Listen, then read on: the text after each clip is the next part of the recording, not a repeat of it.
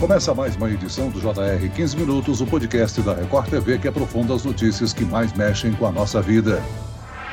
O ano está terminando e o mês de dezembro é marcado pelas comemorações, entre elas a principal data para o comércio, o Natal, um dos períodos mais lucrativos para o varejo. Segundo estimativa da Confederação Nacional do Comércio de Bens, Serviços e Turismo, o setor deverá movimentar cerca de 65 bilhões de reais neste período, um crescimento real de 1,2% na comparação com o ano passado, mas ainda deve ficar abaixo dos níveis de 2019, o último ano antes da pandemia pandemia. Quais serão os campeões de vendas no Natal? Como comprar presentes sem se endividar? E qual o impacto do aumento das vendas na economia? O 15 Minutos de hoje esclarece essas e outras dúvidas com o economista da Confederação Nacional do Comércio de Bens, Serviços e Turismo, Fábio Bentes. Bem-vindo ao nosso podcast, Fábio. Muito obrigado, Celso. Um abraço a todos. Quem nos acompanha nessa entrevista é o repórter da Record TV, Emerson Ramos. Emerson, as vendas de Natal devem aumentar mais uma vez desde o início da pandemia, não é mesmo? Oi, Celso, obrigado pelo convite. Olá, Fábio. É exatamente, Celso. O Natal para o comércio é um dos eventos mais esperados. A data atinge o coração de muitas pessoas e os clientes se tornam mais dispostos a gastar com presentes para os amigos e parentes. Os grandes centros comerciais ficam cheios, os shoppings lotados. Esse é o desejo de muitos comerciantes e empresários, que após dois anos de perdas na sua principal data comemorativa, deverão movimentar cerca de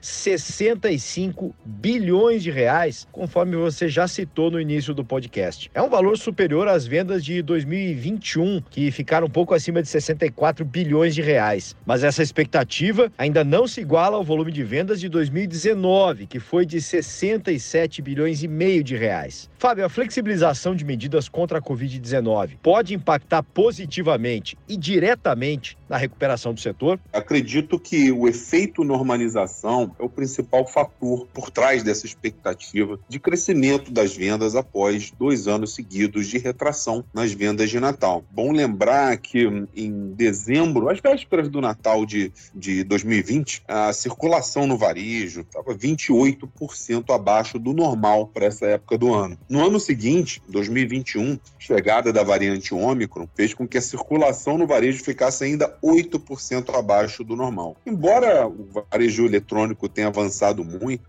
consumo no Brasil ainda é predominantemente presencial. E a, o alcance da normalização na virada do primeiro para o segundo semestre desse ano, de certa forma, viabilizou essa expectativa positiva das vendas do varejo na sua principal data comemorativa. Não é só o efeito normalização, existem outros fatores também por trás dessa expectativa de primeiro aumento das vendas após os natais do período mais crítico da pandemia. Agora, Fábio, você acredita que a perspectiva de um cenário cenário positivo para o setor nesta época devido à injeção de recursos, como os saques nas contas de FGTS, o 13º. Além disso, existem outros motivos? Existem, existem sim. Eu colocaria a evolução do mercado de trabalho como um indicador importante de que o varejo deve estar mais aquecido no final de 2022. É bom lembrar que a taxa de desemprego no Brasil não está baixa, mas há um ano atrás ela estava na casa de 14%. Hoje está falando uma taxa de desemprego em torno de 8%. E isso é muito importante para o comércio, porque é no mercado de trabalho que o consumidor consegue oferir renda para consumir. Predominantemente no Brasil, o mercado de trabalho explica explica, né, boa parte do, do desempenho das vendas. Se houve uma produção significativa de vagas, uma geração de vagas de forma significativa, o comércio acaba se beneficiando disso. Colocaria um outro fator aí também, que também tem a ver com a renda do, do trabalhador, que é a inflação. A inflação, todos nós sabemos, não está baixa, mas há um ano atrás ela era muito maior. Mas tinha,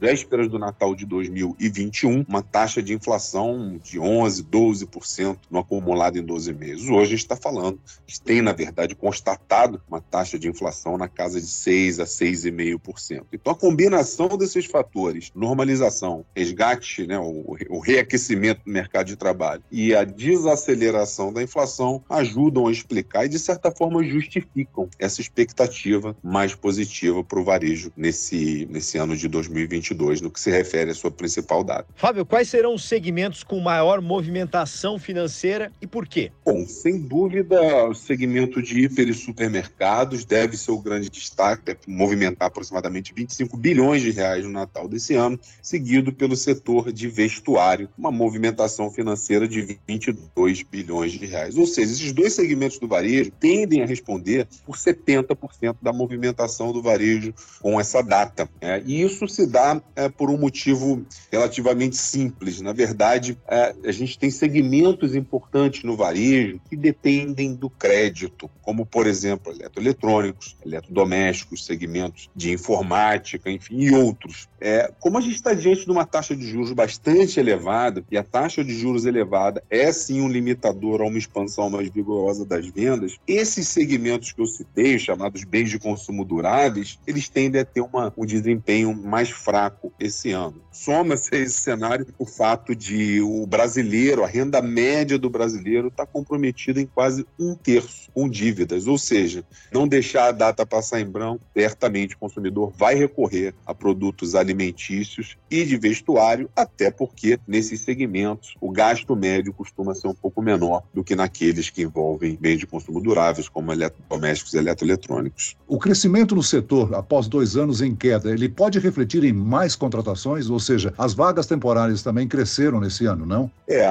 o varejo deve oferecer até o final, até as vésperas do Natal, segundo nossa estimativa, 98.800 vagas temporárias. Confirmada essa expectativa, seria o maior contingente de trabalhadores temporários ou de vagas oferecidas é, pelo setor desde o Natal de 2013. Isso ocorre porque o varejo está justamente nesse momento pós-retomada. Ou seja, por mais que as vendas estejam se recuperando, recorrer ao trabalho temporário nessa época do ano acaba sendo uma alternativa interessante para o comércio, que não precisa inchar quadro de funcionários das empresas e consegue atender essa demanda sazonal de final de ano. Então, basicamente, a expectativa positiva para esse ano deriva desse efeito pós-retomada. Em termos de taxa de efetivação, um ponto sempre importante, é, a gente tem uma estimativa de que aproximadamente 9% dessas quase 99 9 mil vagas se tornarão vagas efetivas quando o Natal de 2022 passar. Curiosamente, até um, um percentual um pouco menor do que no ano passado, quando o varejo estava nesse processo de, de reposição das vagas é, que foram eliminadas ao longo dos períodos mais críticos da pandemia.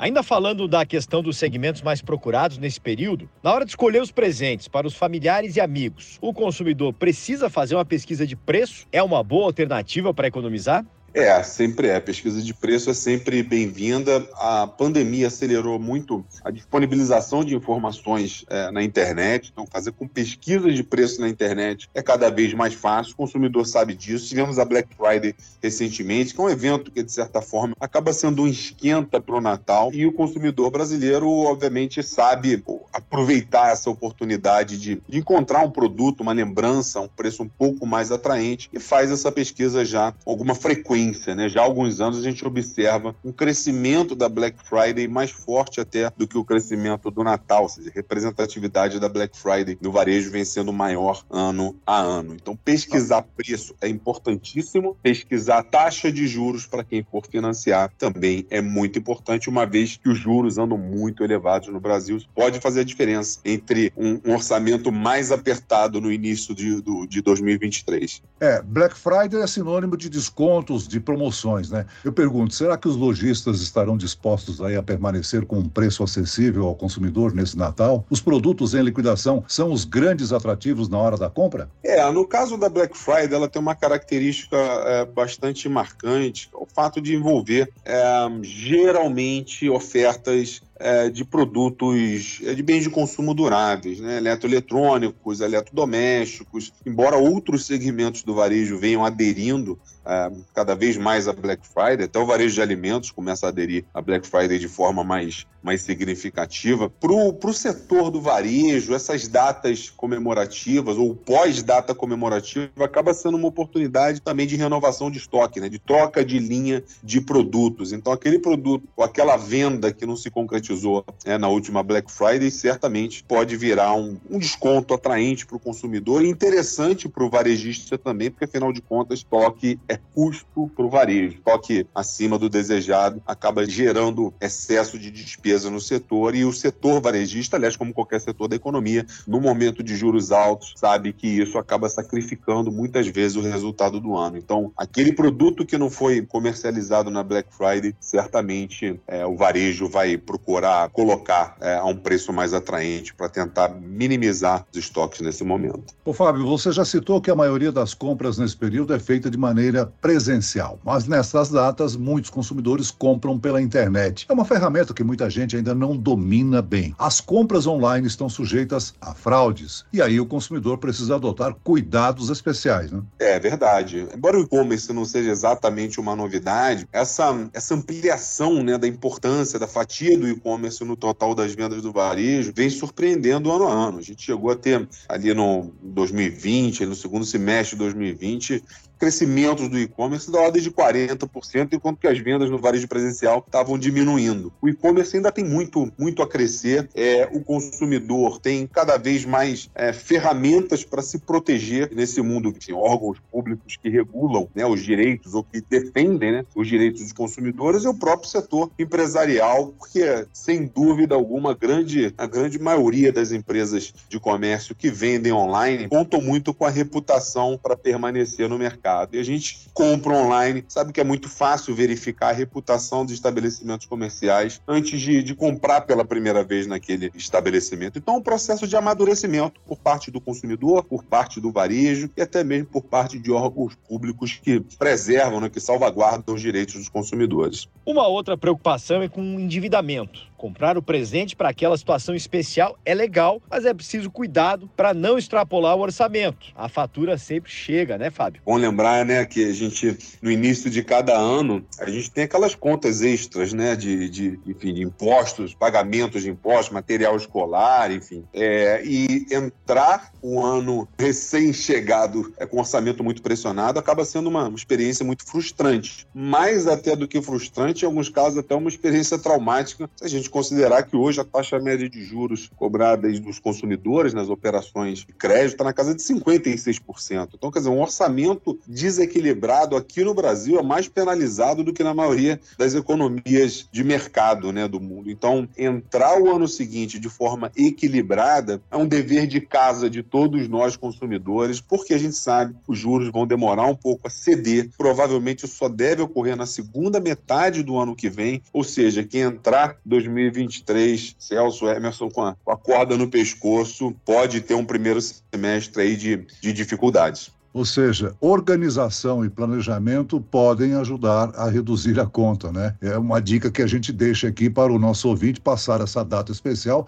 sem exceder o limite e aproveitar as oportunidades, né? A primeira é, atitude deve ser ter a noção do próprio orçamento. É bom lembrar que essa melhora no mercado de trabalho, inclusive, veio não só de postos formais, mas também de, de emprego informal, cuja renda é muito irregular. Então, o sujeito ter noção né, de, de como evolui o orçamento dele, dele, é uma, é uma primeira, primeira medida muito bem-vinda para não se complicar ao longo do ano de 2023. E, obviamente, procurar ter noção, não só pelo lado da renda, mas pelo lado dos gastos, como que esses recursos que ele obtém de forma tão, né, tão, tão difícil, né, tão sacrificada, como esses recursos são, são alocados para fazer frente às necessidades do consumidor. Então, são dois deveres de casa para o consumidor. Vale a pena parar ali 15, 20 minutos para avaliar a condição do orçamento para não, não se complicar ao longo do primeiro semestre do ano que vem. Bom lembrar que a expectativa de crescimento da economia no ano que vem é uma expectativa de crescimento relativamente baixo,